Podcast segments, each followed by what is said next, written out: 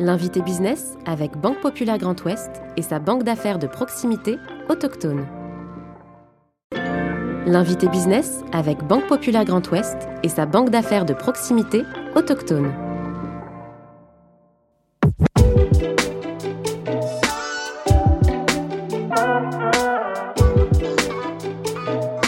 Au service des professionnels du monde agricole et horticole, le groupe La Source Bretagne est basé à Plouénan, dans le Finistère. L'entreprise familiale développe et commercialise des fournitures dans les secteurs de la grande culture et légumes, d'horticulture, pépinière et espaces verts, et dans les combustibles. Fondée en 1983, elle compte aujourd'hui 140 collaborateurs répartis en Bretagne et en Pays de la Loire. Loïc Morisseau, président du groupe La Source Bretagne, est aujourd'hui l'invité business. Je suis Clément Lessort et vous écoutez le podcast de l'invité business. Loïc Morisseau, bonjour.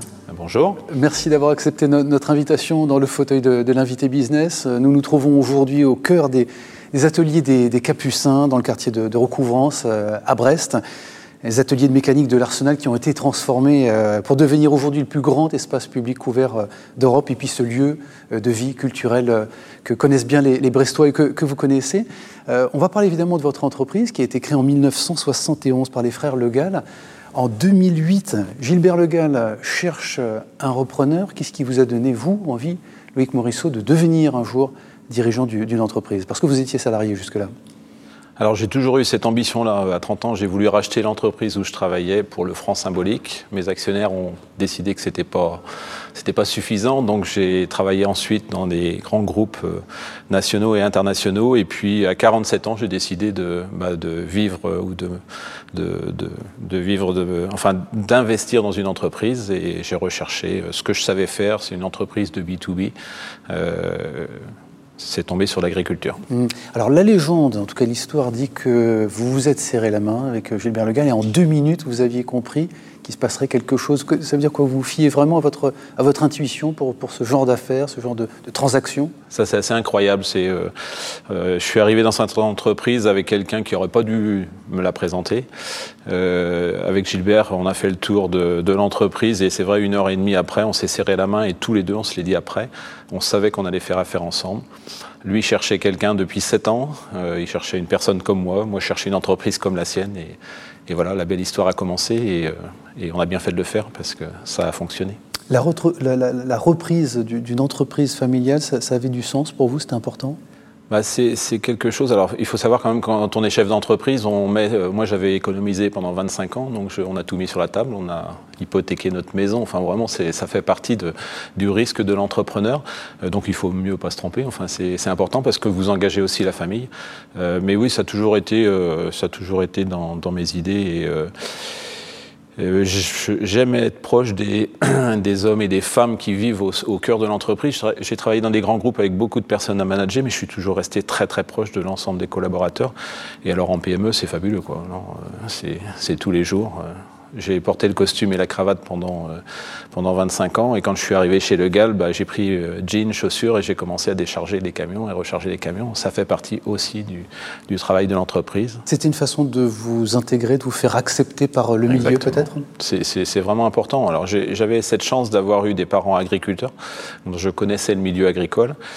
Euh, ça m'a permis aussi de m'intégrer, de ne pas raconter trop de bêtises. Euh, et puis après, bah, un peu d'expérience, ça, ça, aide beaucoup. Gilbert avait, avait besoin euh, de quelqu'un pour, pour le remplacer sur la partie management, sur la partie financière. C'était vraiment quelque chose qui, qui commençait à le dépasser. vous avez gardé contact avec lui euh, après Vous avez eu des conversations, euh, des, un passage de relais euh Ça a été incroyable. Ça a été, il a travaillé pendant deux ans avec nous à plein temps, ensuite deux ans à mi-temps.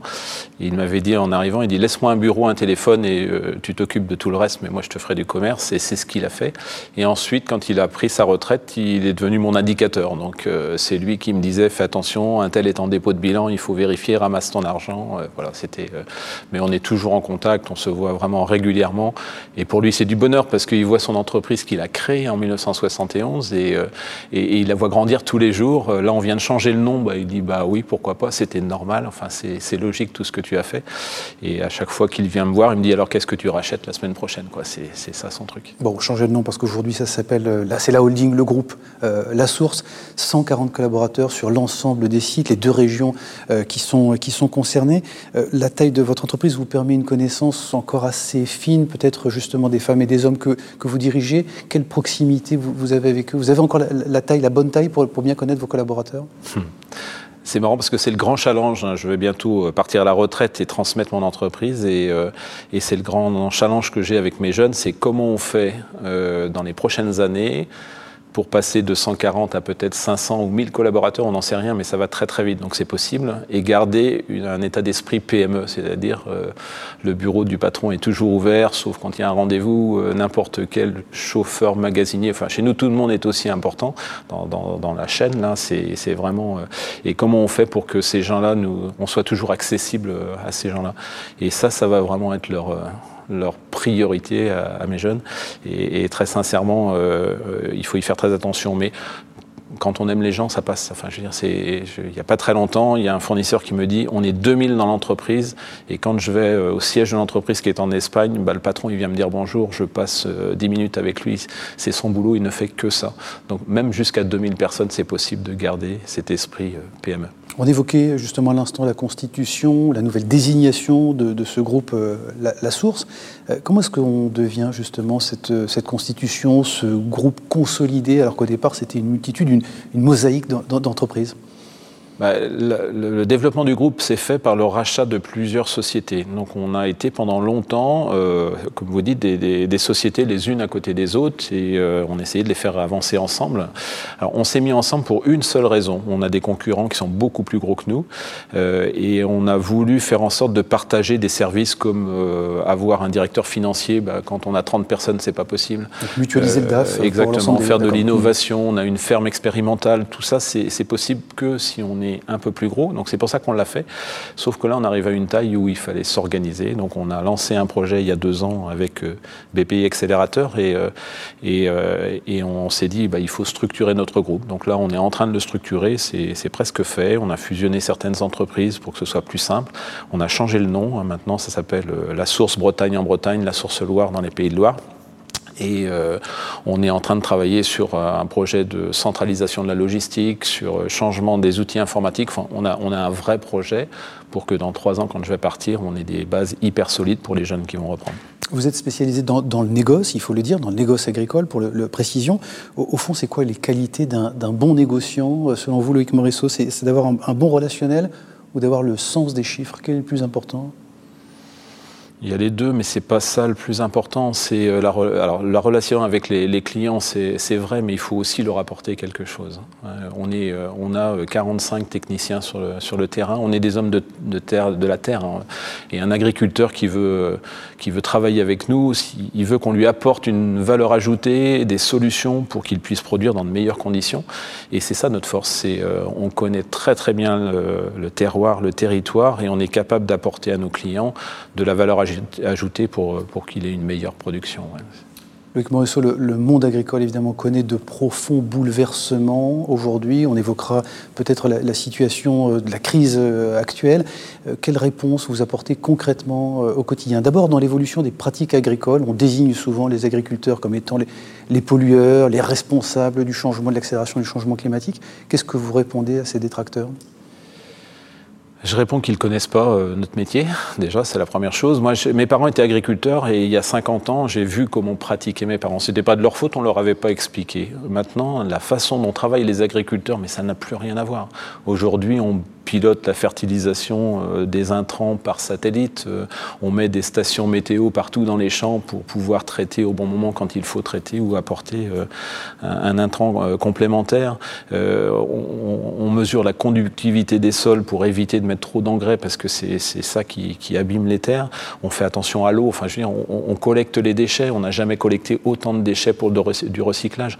Donc, le monde agricole a complètement évolué. Et ce que je dis à ces gens-là, venez avec nous, passez une journée, vous allez comprendre que c'est pas du tout ce que vous pensez. Bon, c'est un problème peut-être de culture ou de manque de culture ou de représentation peut-être un peu galvaudée. Euh. On n'est pas bon dans notre métier. On n'a jamais été, enfin, les le monde agricole a jamais été très fort pour communiquer. Et pourtant, si vous regardez toutes les études, tout le monde aime encore le monde agricole. Enfin, c'est assez rare quand on dit les agriculteurs sont, sont, pas sympas. C'est euh, même quand ils vont faire des manifs, on en a eu beaucoup dans en Bretagne Nord là. Euh, les gens, euh, les gens pardonnent, on va dire comme ça, et, trouvent que c'est presque normal. Il faut qu'ils vivent aussi ces, ces gens là de la terre. donc non, non, c'est, oui, il faut, il faut impérativement que les gens viennent chez nous et on les invite. Hein. ils sont, les portes sont ouvertes, ils viennent quand ils veulent et on leur expliquera ce que c'est que le métier de l'agriculture. Mmh, j'évoquais la, crise euh, actuelle, évidemment, géopolitique, géostratégique. Quel impact à court ou moyen terme sur vos activités, notamment du côté des, des protéines, des engrais qu'on évoque avec des carences potentielles? Est-ce que vous allez être directement impacté? Alors, euh, on ne va pas l'être, on l'est.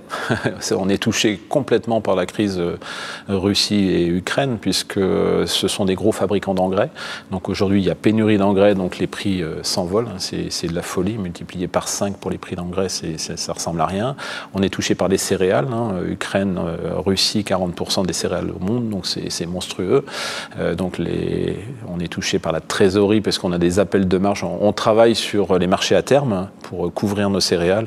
Des appels de marge qui sont monstrueux. Euh, on est touché par le carburant, on livre tous nos produits, donc nos camions roulent et euh, le carburant explose en termes de prix. Enfin bon, voilà, on est, on est touché tous les jours. Alors il va se passer quoi? On n'en sait rien, euh, mais des crises agricoles, nous on en a connu pour tout, enfin, depuis toujours, il y a des crises agricoles et regardez, l'agriculture française se porte toujours très très bien. Euh, elle est excédentaire en export. Enfin, franchement, on travaille. On a la plus belle agriculture au monde. Hein, Donc vous faites confiance à la capacité de, résilience de nos agriculteurs? Non, non, il faut avoir confiance. Il y, a, zéro problème. On trouvera des solutions. Merci beaucoup, Loïc Morisseau. Je rappelle que vous êtes le, le président du groupe euh, La Source et vous étiez notre invité business. Merci. Merci de m'avoir invité. À très bientôt. L'invité business avec Banque Populaire Grand Ouest et sa banque d'affaires de proximité autochtone.